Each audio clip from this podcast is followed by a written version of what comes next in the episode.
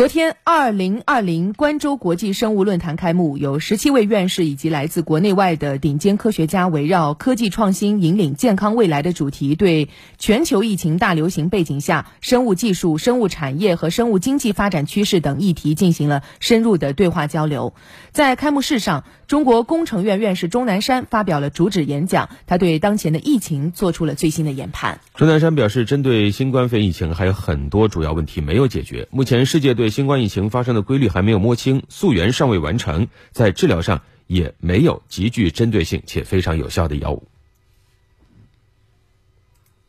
抗疫的这个情况看，我们很多主要的问题都没解决，到现在，第一溯源没有，啊，还没不知道，我们对这个，呃，治疗治疗现在看起来没有一个任何一个针对性的治疗药物。钟南山表示。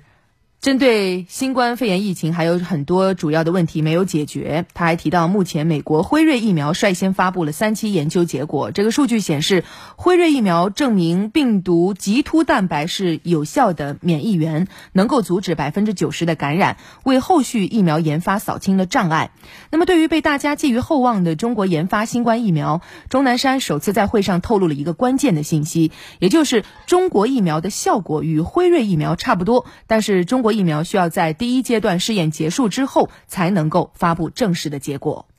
在这个疫苗，尽管 Pfizer 现在提出来了，现在他们有百分之九十的疗效，实际上我们中国呢，啊，包括广东也是在差不多在同样的水平，但是我们需要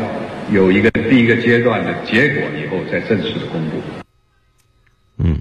钟南山还指出呢，目前全世界新冠确诊人数已经超过五千三百万例，新增感染数还在不断提升，而中国境内只有零星的感染者，和国外疫情形成鲜明的对比。首先要归功于指导思想，其次是社群防控，早发现、早隔离、早治疗。他还特别提到，现在的武汉非常安全。